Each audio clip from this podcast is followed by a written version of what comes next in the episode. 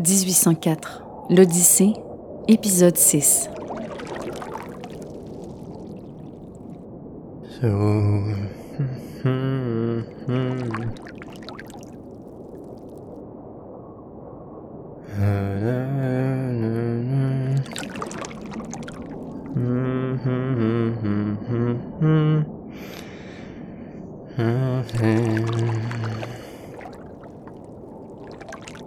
Il y a longtemps, jamais je n'ai pas abandonné.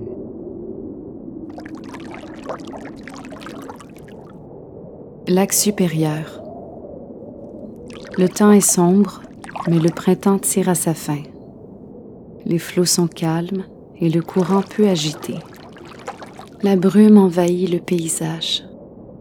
Nazaire est couché sur Élisabeth dans une position qui ne rappelle pas le confort. Léonie dort assise, la tête penchée.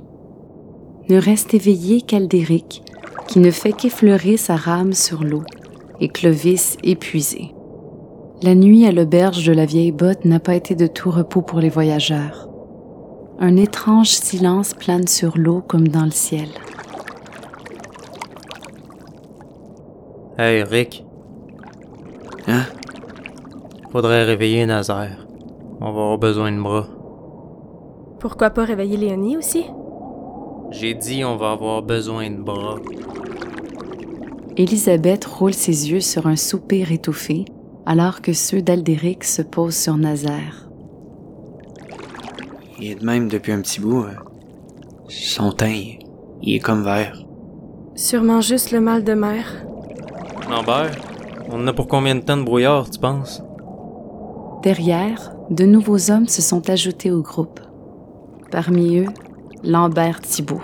Ce vieil ami de Clovis, accompagné de ses hommes, a rejoint l'embarcation lorsque l'équipe a troqué le canot pour un rabasca.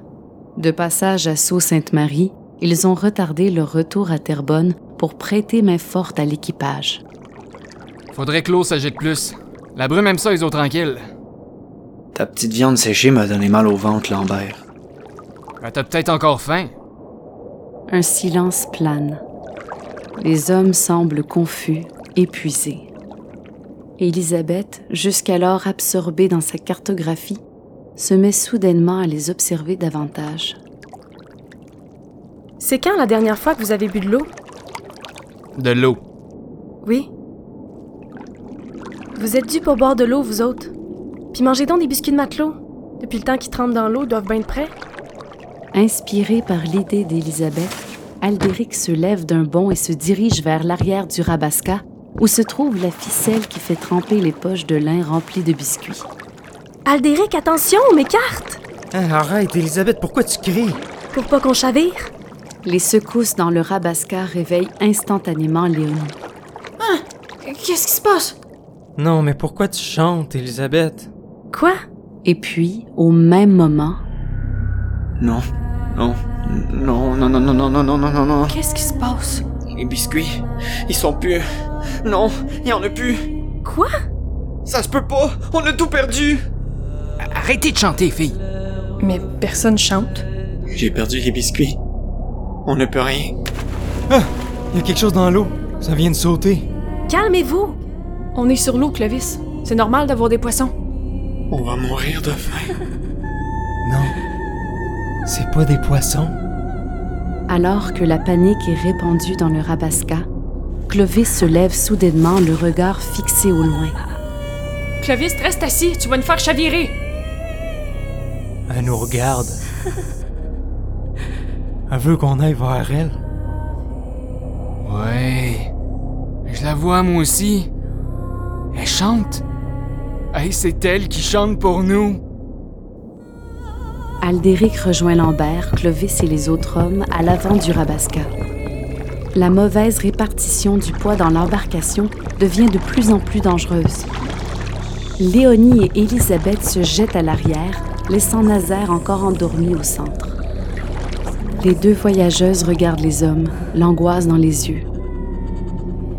Oui. Moi aussi, je la vois. C'est elle qui a volé les biscuits. C'est ça? Elle voulait qu'on aille vers elle? Ouais. C'est la sirène.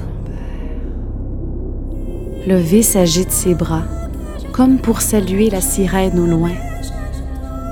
En voyant les hommes délirés et son frère affaibli, Elisabeth décide de prendre la situation en main. Léonie, prends ta gourde, on va prendre de l'eau du lac pour les faire boire. Ils sont déshydratés puis ils sont en plein délire. Pris d'un spasme violent, Clovis se met à vomir.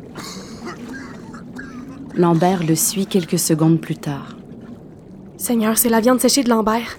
Toi puis moi, on est les seuls à pas en avoir mangé. Tu penses qu'ils se sont empoisonnés? C'est clair. Ajoute le manque d'eau à ça, puis ça te fait voir des sirènes.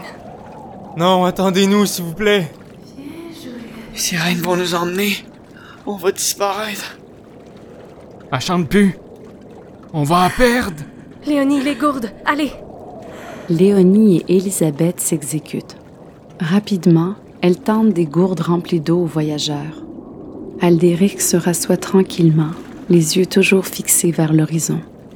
Il est désormais plus calme. Clovis et Lambert ont repris leur position initiale. Les autres sont couchés, épuisés, vidés. Léonie et Élisabeth se regardent. On m'avait déjà parlé de ça quand j'étais enfant. Les voyageurs qui deviennent fous pendant la traversée parce que ils oublient de boire ou, ou même de manger. Ouais, ça arrive trop souvent. Ça fait toujours plus peur en vrai que quand on se le fait raconter. Ouais, pas mal. Puis, j'imagine que le plus difficile est à venir. Ça, personne le sait vraiment, Léonie. Les yeux de Léonie se posent sur Nazaire. Il va s'en sortir, ton frère? Hier, il a eu la nausée toute la nuit. Il se réveillait avec des sueurs froides. Je l'ai pris dans mes bras parce que je pensais qu'il avait froid, mais il était brûlant. La dernière fois que j'ai vu quelqu'un dans cet état-là, c'était mon oncle. Il avait le choléra. Un long silence s'installe. Alors que tout est redevenu calme, l'ambiance s'est transformée. Les hommes se sont endormis et les femmes guettent l'horizon. Les flots font avancer lentement l'embarcation pendant que Léonie et Élisabeth se ressaisissent. Après un moment, elles prennent leur pagaie et se mettent à guider le Rabasca. Le vent se dissipe, les nuages s'éclipsent et les lueurs apparaissent sur les flots. Le brouillard s'estompe enfin et révèle un grand tronc d'arbre au loin tombé à l'eau. La forme des branches et des quelques feuilles restantes rappelle étrangement celle des nageoires d'un grand poisson, ou même, peut-être, celle d'une sirène.